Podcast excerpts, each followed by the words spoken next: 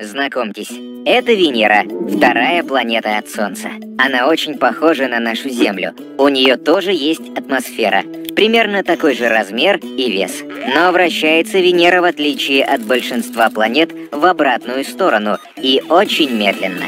Поверхность планеты спрятана под густыми облаками, и чтобы изучить ее, ученые отправили на нее исследовательский аппарат. Его полет составил целых 4 месяца, но он не смог проработать там и двух часов.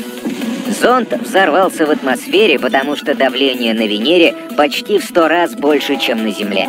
А еще это самая горячая планета Солнечной системы, потому что толстый слой облаков из серной кислоты и плотная атмосфера из углекислого газа удерживают солнечные лучи, создавая парниковый эффект. Там на Венере всегда царят сумерки, идут кислотные дожди, бушуют ураганы, извергаются вулканы и бьют молнии.